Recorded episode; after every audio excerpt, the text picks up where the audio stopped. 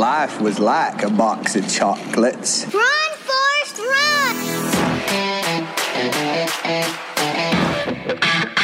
Campcast, edição News.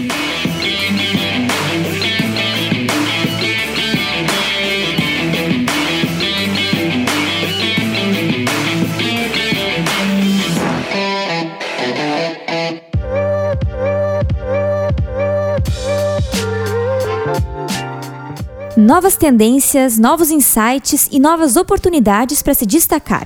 2023 chegou e o primeiro Gumpcast edição News também. Vem com a gente saber as principais tendências para começar o ano se destacando no mercado. Olá, eu sou Alanis Chab E eu sou Kevin de Matos, e você está ouvindo o Gumpcast edição News. um acumulado de insights com a curadoria da Gump para começar a semana bem informado e cheio de ideias. Bom dia, boa tarde, boa noite aos nossos queridos ouvintes. Já vou começar esse nosso primeiro podcast do ano desejando um ótimo 2023 para todos, com muito sucesso e realizações. Hoje eu tô aqui com meu grande amigo Kevin e no momento da virada, meu amigo, com o espumante em mãos, eu só pensava em uma coisa: eu vou abrir, hein? O maior meme de todos os tempos. E aí, Kevin, como foi tua virada? Conseguiu descansar bastante no recesso? O maior meme criado até o momento. Aqui na Gump, né, a gente se diverte, faz festa, produz memes, mas também a gente tira um tempinho para descansar. É, eu fui lá para casa da minha mãe, né, lá fui aproveitar um pouquinho dos ares do interior. Descansei bastante, comi bastante a comidinha da mamãe. Acho que isso é, é, é a, é a parte mais gostosa, né? Mas tô aí, foi bom. Voltamos. É, e tu, Alanis, como foi o final de ano? Como foi o recesso? Ai, coisa boa, né, Kevin? Comida da mamãe é a melhor coisa que tem, sem Muito dúvida. bom. Eu fiquei por aqui mesmo, né? E tive que me conter com um total de dois fogos que eu avistei no bairro vizinho. Mas o lado bom foi que eu consegui descansar bastante também. Eu me sinto pronta pra encarar esse 2023 que eu tenho certeza que vai ser incrível. Ah, bom demais. É, eu tô, tô super pronto já pra 2023. Bora lá. 2023 chegou, mas vamos dar uma olhadinha pra trás e ver quais marcas atingiram suas metas e conseguiram seduzir e criar um sentimento de quero mais nos consumidores. É isso aí, Alanis. É, o, o Morning Consult divulgou uma lista das marcas que tiveram crescimento ao longo de 2022. Então a gente tem aqui um top 5 né, de, das marcas que mais cresceram. E olha só que curioso, tá? Porque o Meta, né, o nosso o que a gente conhecia antes como Facebook, agora é Meta, né? Aquela, aquela empresa, a empresa mãe que é dona do Facebook, do WhatsApp, do Instagram. É, apesar de ter enfrentado uma das maiores crises em 2022, com várias demissões, é, ainda assim eles conseguiram é, durante o ano, né, fechar o ano com um crescimento de 6,5%. Né? Isso é, é bem impressionante. É, principalmente quem está acompanhando, quem está por dentro das notícias, né, das, dessas grandes empresas de, de mídia e tecnologia, é, isso é muito impressionante mesmo e sabe, né, do quanto o Facebook sofreu durante 2022, do quanto o Meta, na, na verdade, sofreu durante 2022 e, e fechou o ano aí de uma forma bem bem impressionante, foi bem impactante esses, esse crescimento de 6,5%. Mostrando como é muito relevante ainda né, a presença dessa marca. Exatamente. É, outra empresa que é, apresentou crescimento, uma empresa que fazia muito tempo que eu não ouvia falar, né? Foi um fenômeno nos anos 2010 ali, mas sumiu por um tempo, mas aí tá aqui, para nossa surpresa, né? A Crocs crescendo 3% em Olha 2022. aí, eu só consigo lembrar daquele vídeo. Você é usuário de Crocs? Maravilhoso, né? E aí tá aí, ó, para mostrar que as marcas, né, por mais que às vezes a gente não não tenha tanto contato, mas é, o mundo, né, tão grande, lembrando que esses relatórios eles são a nível mundial, então né, essas marcas pode ser que não tenha é, tido um crescimento tão grande no Brasil, mas ao redor do mundo, né, ah, se caracteriza esse crescimento. Boa. Outra marca que eu sempre gostei muito, Nunca tive nenhum produto da marca, mas eu sempre gostei dela enquanto marca. É a Beats by Dre, que mesmo entre várias marcas de destaque no segmento, né, a Beats é uma marca de fones de ouvido, é, mais especificamente, né, conseguiu um crescimento aí de 2,9%. É uma marca muito tradicional, né, e pode até surpreender, surpreender um pouco é, o aparecimento dela, né, aqui, porque Uh, a gente ouve muito falar sobre JBL. JBL é uma marca muito popular aqui no Brasil, mas a Beats está aí, ó, dominando, dominando o segmento de fones de ouvido com um crescimento de 2,9% em 2022. Outra marca super legal é a Stock Cold Brew M. É uma marca né, de café que trouxe inovação para o segmento, né? E com isso conquistou um crescimento de 2,8%. Olha que legal. Eles apresentaram um café que ele é armazenado a frio. Olha. Muito interessante. Então a gente tem aí marcas, né, inovando né, a sendo forma referência e sendo outras, referência, né? né, apresentando aí tendo esse impacto no crescimento. Né? Outra marca que é muito legal, que é, não existe aqui no Brasil, é uma marca norte-americana, mas teve um crescimento também muito legal, é a Milwaukee 2, né, com um crescimento de 2,8%. Ela é uma marca de ferramentas e ela está em ascensão, né, porque além de desenvolver os, os próprios produtos, né, obviamente, ela comercializa, personaliza e entrega, né? E ainda oferece ali algumas garantias super legais, né? Uh, algo interessante sobre essas marcas é que além de criarem produtos e serviços inovadores, essas cinco marcas possuem um ponto importante em comum, que é o uso constante do marketing de influência. Né? Não tem como fugir do marketing, do marketing de influência. A gente está cada vez mais aí imerso nisso. Né? A gente já falou bastante sobre, sobre esse segmento aqui no podcast no ano passado, né? Mas não tem jeito se você ainda não colocou na sua estratégia o uso do marketing de influência, mais cedo ou mais tarde você vai precisar colocar. Então fica de olho, já vai se preparando, já vai planejando aí porque é super importante, tá? Com certeza, essas personalidades aí que são tão influentes estão cada vez mais presentes no mercado e no papel da construção da marca, né? E muito interessante também ver como essa estratégia do marketing de influência ela, ela gerou resultados tão positivos para essas marcas. E é muito bacana trazer esse dado de fato, porque o Brasil ele é o país mais influenciado do mundo. São 43% dos brasileiros que já realizaram alguma compra influenciados por alguma celebridade ou influencer. Vale lembrar também, né, Kevin, como tu comentou aqui, que essas marcas que tu citou, elas estão inseridas num contexto global, né? Mas se a gente for olhar para um cenário mais nacional, a gente tem o ranking da Brand DX das marcas mais valiosas de 2022. E entre as top 10 que estão nesse, nesse ranking, a gente consegue ver o Itaú, o Bradesco, o Banco do Brasil, Caixa, né, que são os bancos assim principais aqui. Mas a gente também tem a Skoll, Samsung, Vivo, Toyota, Volkswagen e a Natura. E a novidade desse ranking foi a, justamente a entrada da Volkswagen na relação e a saída da Magazine Luiza. Olha só, hein, que em 2021 estava ocupando a quarta posição nesse ranking. Muito interessante. Seja ela o seu público-alvo ou não, não há como negar que cada vez mais a geração Z vem ditando muito de como as marcas devem se posicionar hoje em dia. Eles rastreiam muito o que as marcas fazem, ou não, para tornar o mundo um lugar melhor e mais coerente com os valores dos que eles compartilham e acreditam. Isso, cerca de dois terços dos jovens no Brasil pesquisam sobre a atuação das marcas, né, antes de escolher produtos ou serviços. Esse estilo de comportamento de quem tem entre 14 e 26 anos, ali mais ou menos, que faz parte da, da geração Z, reflete no quanto as marcas precisam ter cuidado, não só o que elas comunicam, mas também nas atitudes de fato, né? As, essa galera aí tá de olho em como a marca diz ser ou diz fazer e se isso é feito de fato, né? Uh, é muito importante estar super atento ao discurso que a sua marca está tendo, né? E se esse discurso é coerente com as, com as atitudes, tá?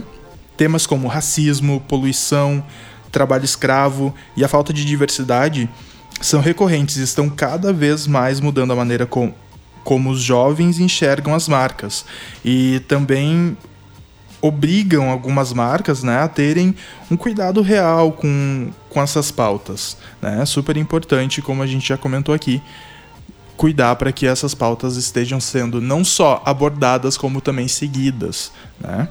De certa forma, é bom perceber como os jovens querem transformar o futuro a cada passo. Né? E essa é a missão dessa galera aí. E de to todos nós, né? Todos nós acho que devemos ficar de olho e, e cuidar né? Se Exatamente. o discurso das marcas que a gente consome está alinhado com o que realmente acontece. Exatamente. É um público que é muito exigente realmente com essas questões, e isso fica muito claro quando a gente vai tratar de números. Então a gente tem que 72% dos brasileiros da geração Z buscam ação conjunta com as marcas para tratar de questões como as citadas pelo Kevin aí, e o reflexo disso é que quando elas realmente conseguem se conectar com essa marca, ver que essas marcas estão trabalhando aquelas questões de uma forma verdadeira, 78% desses jovens compram dela, mesmo se for mais cara. É, exatamente, né? O, o, o, comportamento da marca tá falando muito mais alto do que, do que o preço dela, né? Então, a, os jovens estão cada vez mais ligados nisso em como a marca se comporta de fato do que o que ela cobra por um produto ou serviço, né? Exatamente. E se está de fato se identificando com os valores da própria geração, né? Isso aí.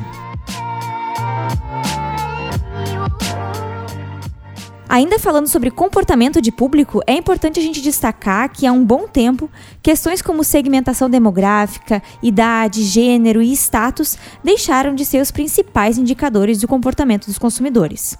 Isso porque se torna cada vez mais importante olhar para valores, paixões, convicções e atitudes. Olhar para o consumidor para entender como ele se vê, quais suas dores e como a marca pode de alguma forma suprir essas necessidades é um exemplo que retrata muito bem essa questão de conseguir identificar né, uma dor do cliente e saber a melhor forma de entregar uma solução foi o jogo desenvolvido pela Dove.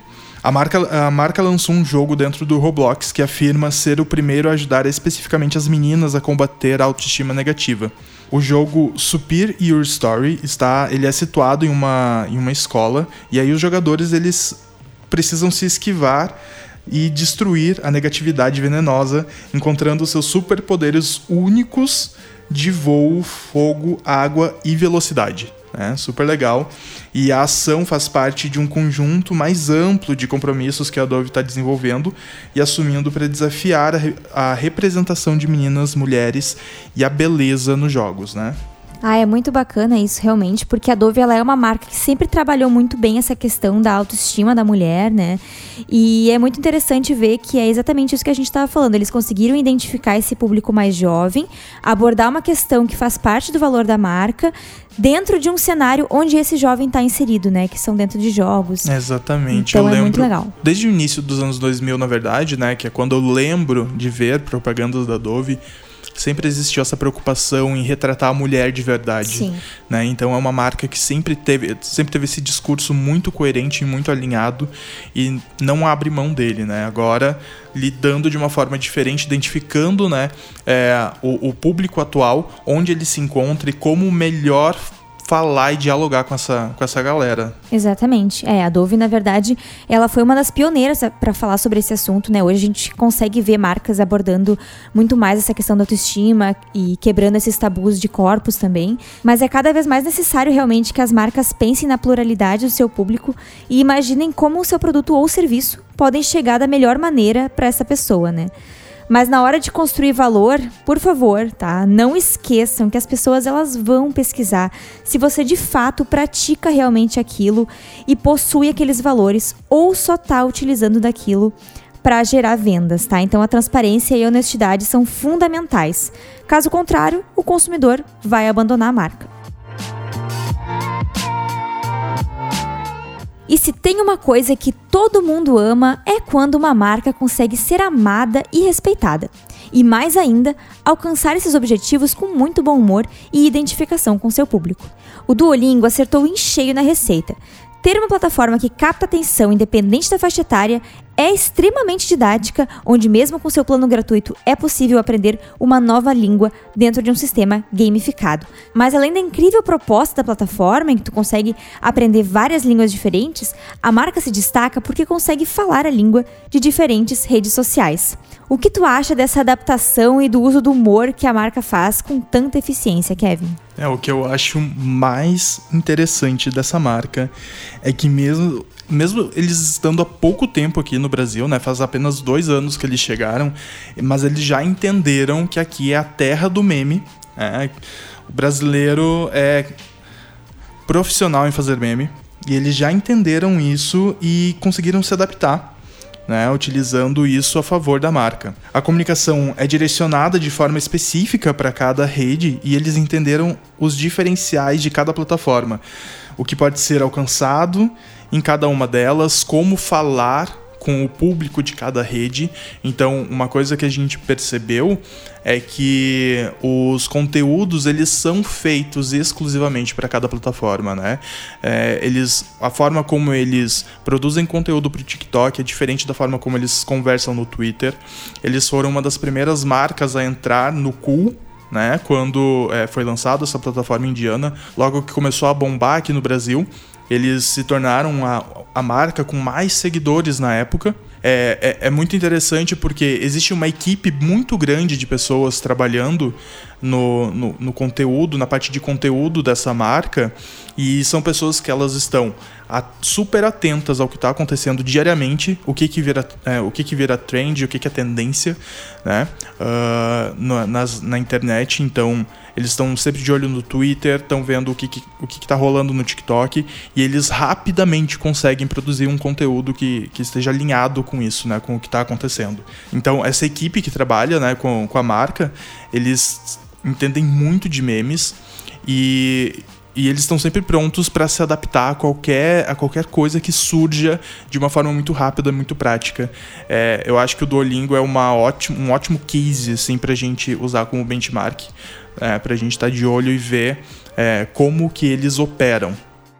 É muito bacana, realmente, que nem tu falou, né? Eles não usam de um conteúdo replicado, não é o mesmo conteúdo nas, redes, nas redes sociais, eles realmente entenderam uh, e souberam como entrar nas conversas e entender as oportunidades de tendência de cada uma das redes.